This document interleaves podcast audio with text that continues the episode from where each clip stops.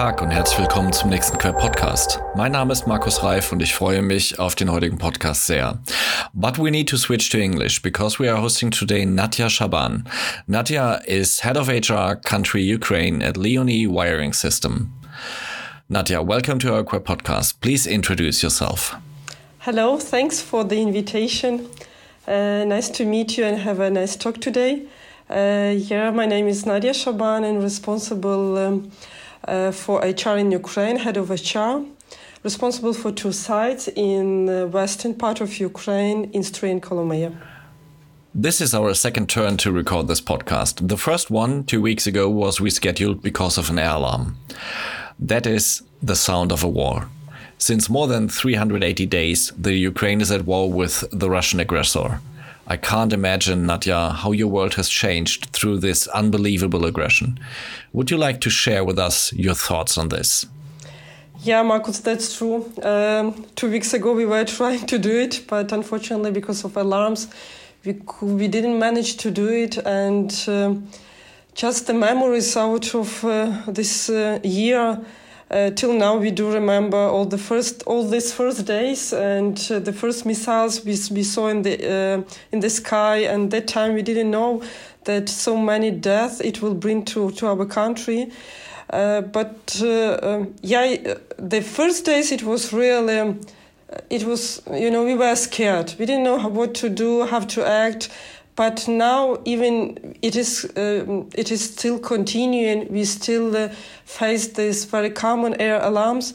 We are much more stronger. We understand what should we do. We are much more organized. And um, i think um, even if uh, the guy will continue to do it we still uh, know how how to survive and we still know how to go to our victory when we spoke the first time, Nadia, you mentioned um, that when the war starts on the 24th of February last year, um, that your sister gave you a call at five o'clock in the morning.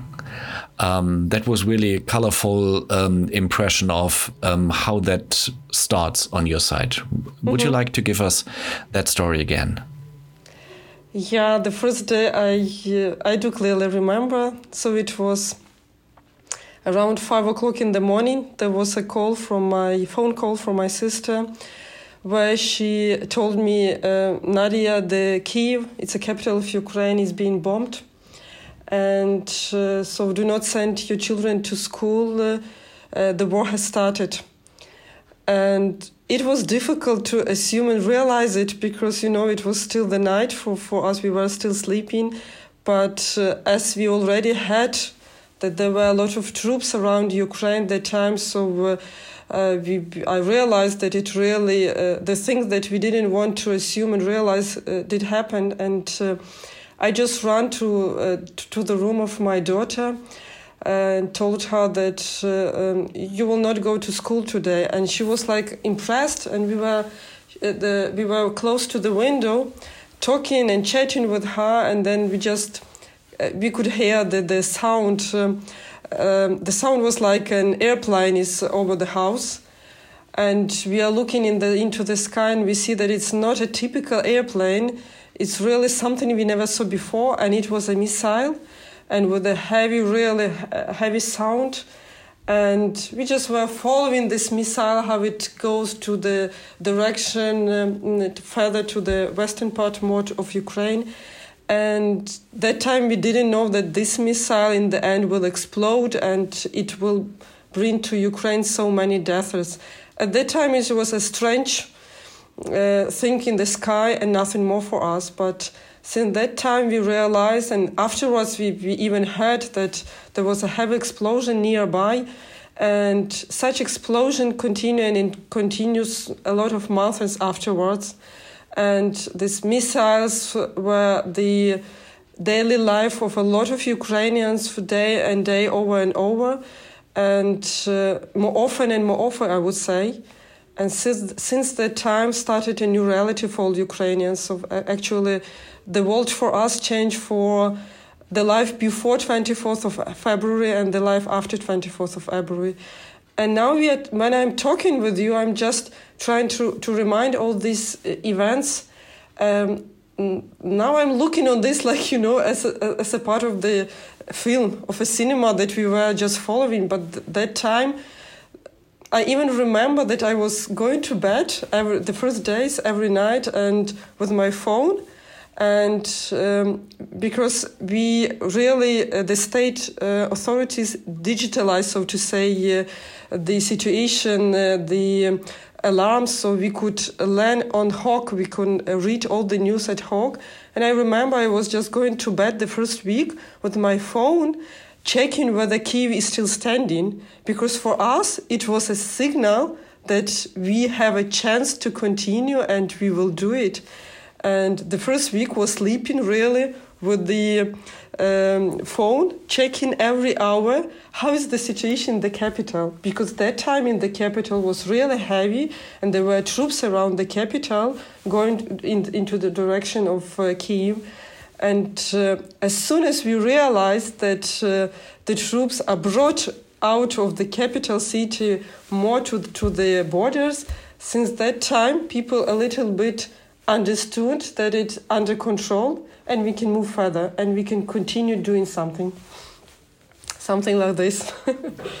HR is normally really good in business continuity management and preparing all the stuff needed if something is going wrong.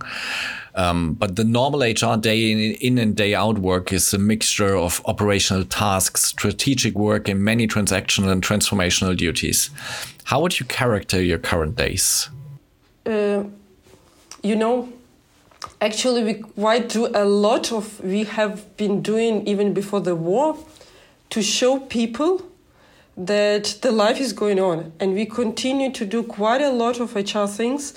But in parallel, uh, starting from last year, we are doing quite a lot of stuff to secure our employees and to bro- to bring the feeling of being secured at uh, at the plant, because um, actually there was heavy preparation before we uh, have relaunched the uh, production uh, at our both sites. So it took us several weeks to uh, to prepare the shelters, to check how we can get there, to um, make the conditions also in the shelters for our employees, and as soon as we were ready, together with the um, board members, so we uh, actually the board members release us our um, production. And knowing that in case something uh, happen again and air alarms start, we are ready to bring our people in a secured place. So this was our prior task to secure the security of our employees, to uh, make them feel secured at the plant, comfortable, knowing that uh, um, they can concentrate on their daily job, not thinking that uh, something might happen and the management will do nothing. So, uh, working with these feelings around, we were preparing really a good plan, an action plan, how we can um, act in case of unpredicted situation, in case of air alarms, in case of some other things that is connected with the war. So this was the, the actually the priority at this time not only for the, the uh, HR management, but also for all my colleagues, all, all, the, all the management, and also the management from the Germany that really supports us in uh, preparation all the stuff and in relaunching of the production. And after we have relaunched the production, so for sure, we, uh, we are, every day we are thinking how we can improve this um, how to how we can improve the situation that the people really um, have the feeling of stability and security. Why I'm talking about stability? Because um, the things that we have relaunched the operation in such an heavy conditions, and the thing that the um, Leoni board still believe, believed in us and give gave us this possibility to continue was a really a great sign for all of our employees that uh, we can secure working places. We can continue um, work today. We can earn money. We can pay, tax, uh, uh, pay taxes, and it also works for the uh, victory of the country because all the taxes what we are paying also supporting our economic front line was very important for us. And the thing that the people can earn money and take care about their families was another fact that was really important for us at the time. What can you do to support your co-workers and their families? Um, I remember that you mentioned uh, you have 60 minutes um, to get your your workers um, to the shelter with the buses on your on your plant. Uh, yeah, uh, so it it looks now something unbelievable when we are talking. I'm just thinking over again, but uh, uh, but we did it. I'm proud of it, and uh, you should have seen how people are organized, how we are uh, the you, by the way, yesterday I have a visitors from um, um, another institution in the country, and they told me, "Why do you have so many buses around? Are you a logistics company?" I don't know. We are not, but everything here, what you see, are the preparation that we are um, delivering to our customer. Everything what we can do, and also in parallel to secure the lives of our employees. And this is the buses which we are using the, to um, to send our police to shelter, and it really everything was calculated in such a way that we have for, for 15 minutes to be in secured place. And uh, during these 15 minutes, we can do it, and we can bring our employees into the shelters. And uh, yeah, it, at first it took uh, it took us 20 minutes, then uh, 19 minutes, 17. Everything we were checking because this 15 minutes is really the lives of the employees. And as soon as we have reached the 15 minutes, so in this case, we realize the speed of the um, activities we are doing. We made a habit already with employees how to do it, and we know how to do it. And actually, in meantime, just to take a little bit apart the uh, activities uh, in the time of war, we still continue to do a lot of HR nice things for our employees so that they feel that the life's still going on. So we are still doing a lot of projects where we can uh, put a little bit colors into the life of our employees. So the la- the last project that we really finalized in the time of the war was uh, we called it Leo Game.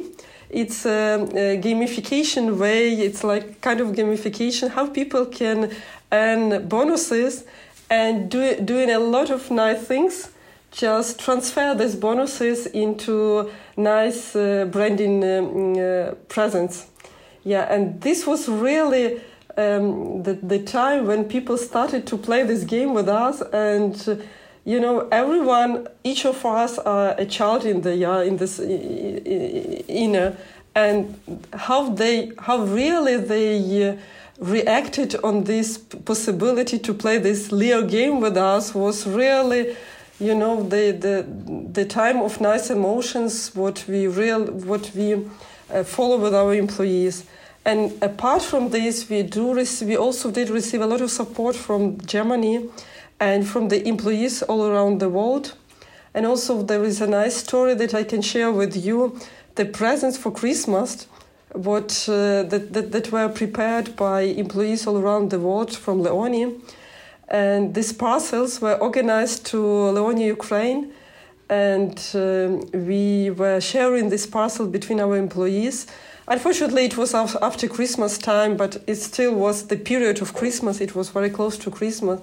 And the employees were taking them, and nobody knows what is inside in these parcels because uh, we didn't select it somehow. How, uh, somehow, so we just received some parcels and were sharing with employees and making the uh, pictures of the emotions they have.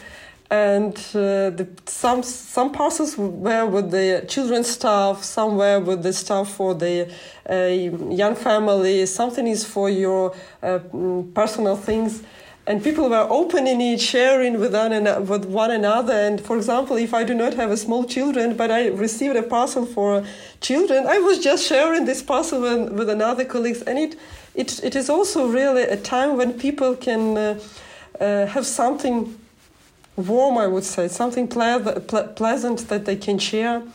And uh, we also received, due to our great performance, nice presents from our customers We received also the present from a present from MAN customer, the um, nice nice covers and suites for our employees, and the, everything what was done to support us was really taken warmly and with appreciation from our employees and. Uh, um, we were writing a lot of things about this and uh, talking about these things in uh, social media because this is something that our employees for the moment need.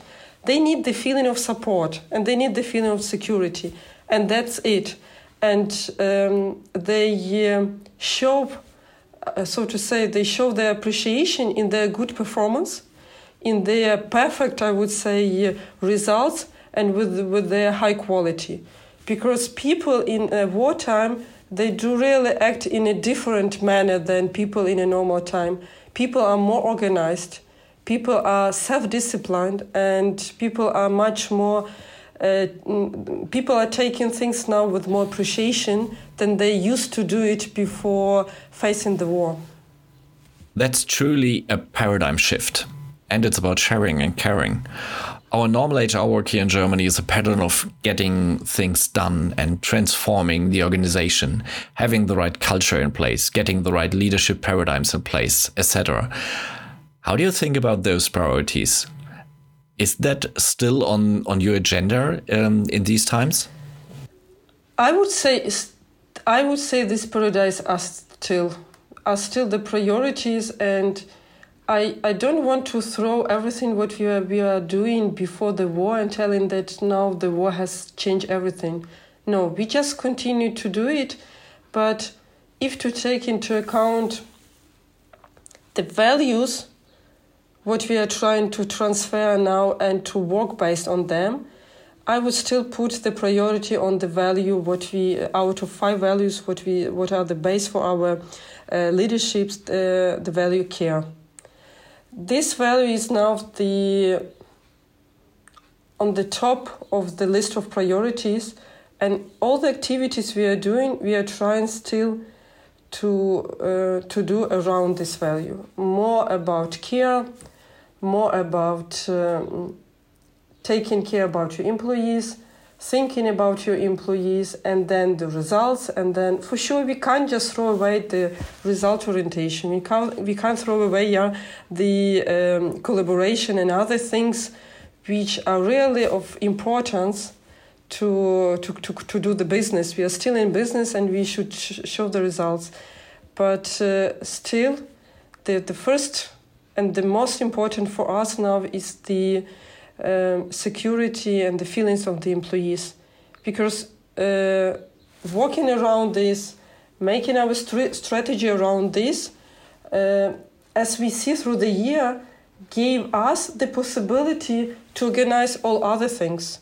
Because we have the benefit, our, uh, when we do these things, we have the benefit then from the employee, we have the results from the employee uh, I, I'm just thinking if you would not have done it, that okay, we just continue to do to work as we are doing, and then the alarm, and then the people don't know what to do, and then they are they are stressed, and I think the half of the the uh, plant will not come, half of the employees will not come the next day, and that's why I think the the uh, it was very important that we paid a crucial attention to this, and now we can continue almost to work in a way we used to do, to do our routine uh, activities, to do our strategy. I wouldn't say that the approach to build the strategy has changed, but maybe uh, somewhere priorities, details still have changed.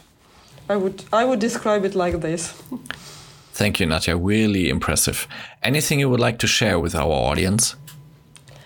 Um, yes, again, I just want to use your platform. I just want to use our talks uh, to again to talk about Ukraine, again to talk about the war in Ukraine, and again to talk about the I call it barbaric invasion because we are fighting in Ukraine today not only for us, for the Ukrainians, we are fighting today for the human values. We are fighting today for democratic values. We are fighting today that each and every uh, people and each and every nation uh, has their own way of development that mm, neither big nor medium countries can influence small countries that we are living according to the settled rules worldwide following the democratic values and following just humanic values valuing the lives of the people and this is something that each and every still country needs to understand. I know that there are quite a lot of problems all around the world.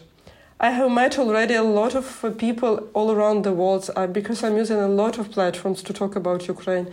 And I know that we are here, that the, the special continents that are far away from us, they have their own business, they have their own problems and the Ukraine is not anymore on the as the priority and something that they would like to hear about, but I still want to that that you that the world still pays an attention that uh, the Ukraine, due to the lives of their citizens, due to the lives of the Ukrainians, continue to fight for the whole world, continue to fight for the settlement of the whole world, and the support of the whole world is still needed because we haven't yet finished.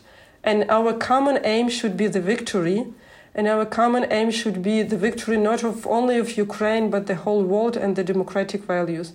And I just want to ask everyone, at least if you cannot support, just to pay attention to the situation and to the war, what we have right now, and to share this information around your community to uh, so that uh, more and more people are aware of the situation and more and more people might support or in, in one or the other way and bring us to the victory as uh, fast as we can do together. Because unity is our strength. I believe it and uh, i'm always talking about it. Only together we can um, we can play a strong role in the world Nadja it was really a pleasure and I do hope our audience was enjoying Thank it too. You.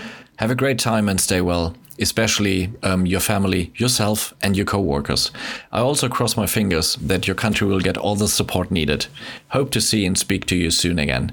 Thank you very much for your time, Nadja. Thank you, Marcus, and was thank you for the possibility to talk. It was a pleasure to meet you, and it was a pleasure also to meet your um, audience, and wish also your audience, you personally, all the best and together to the victory. das war der Queb Podcast mit Nadja Schaban von Leoni in der Ukraine.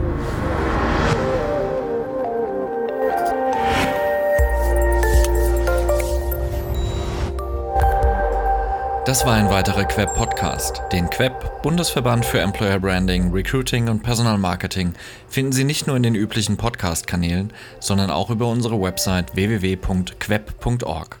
Vielen Dank fürs Zuhören. Ich verabschiede mich, Ihr Markus Reif und der Queb Quality Employer Branding.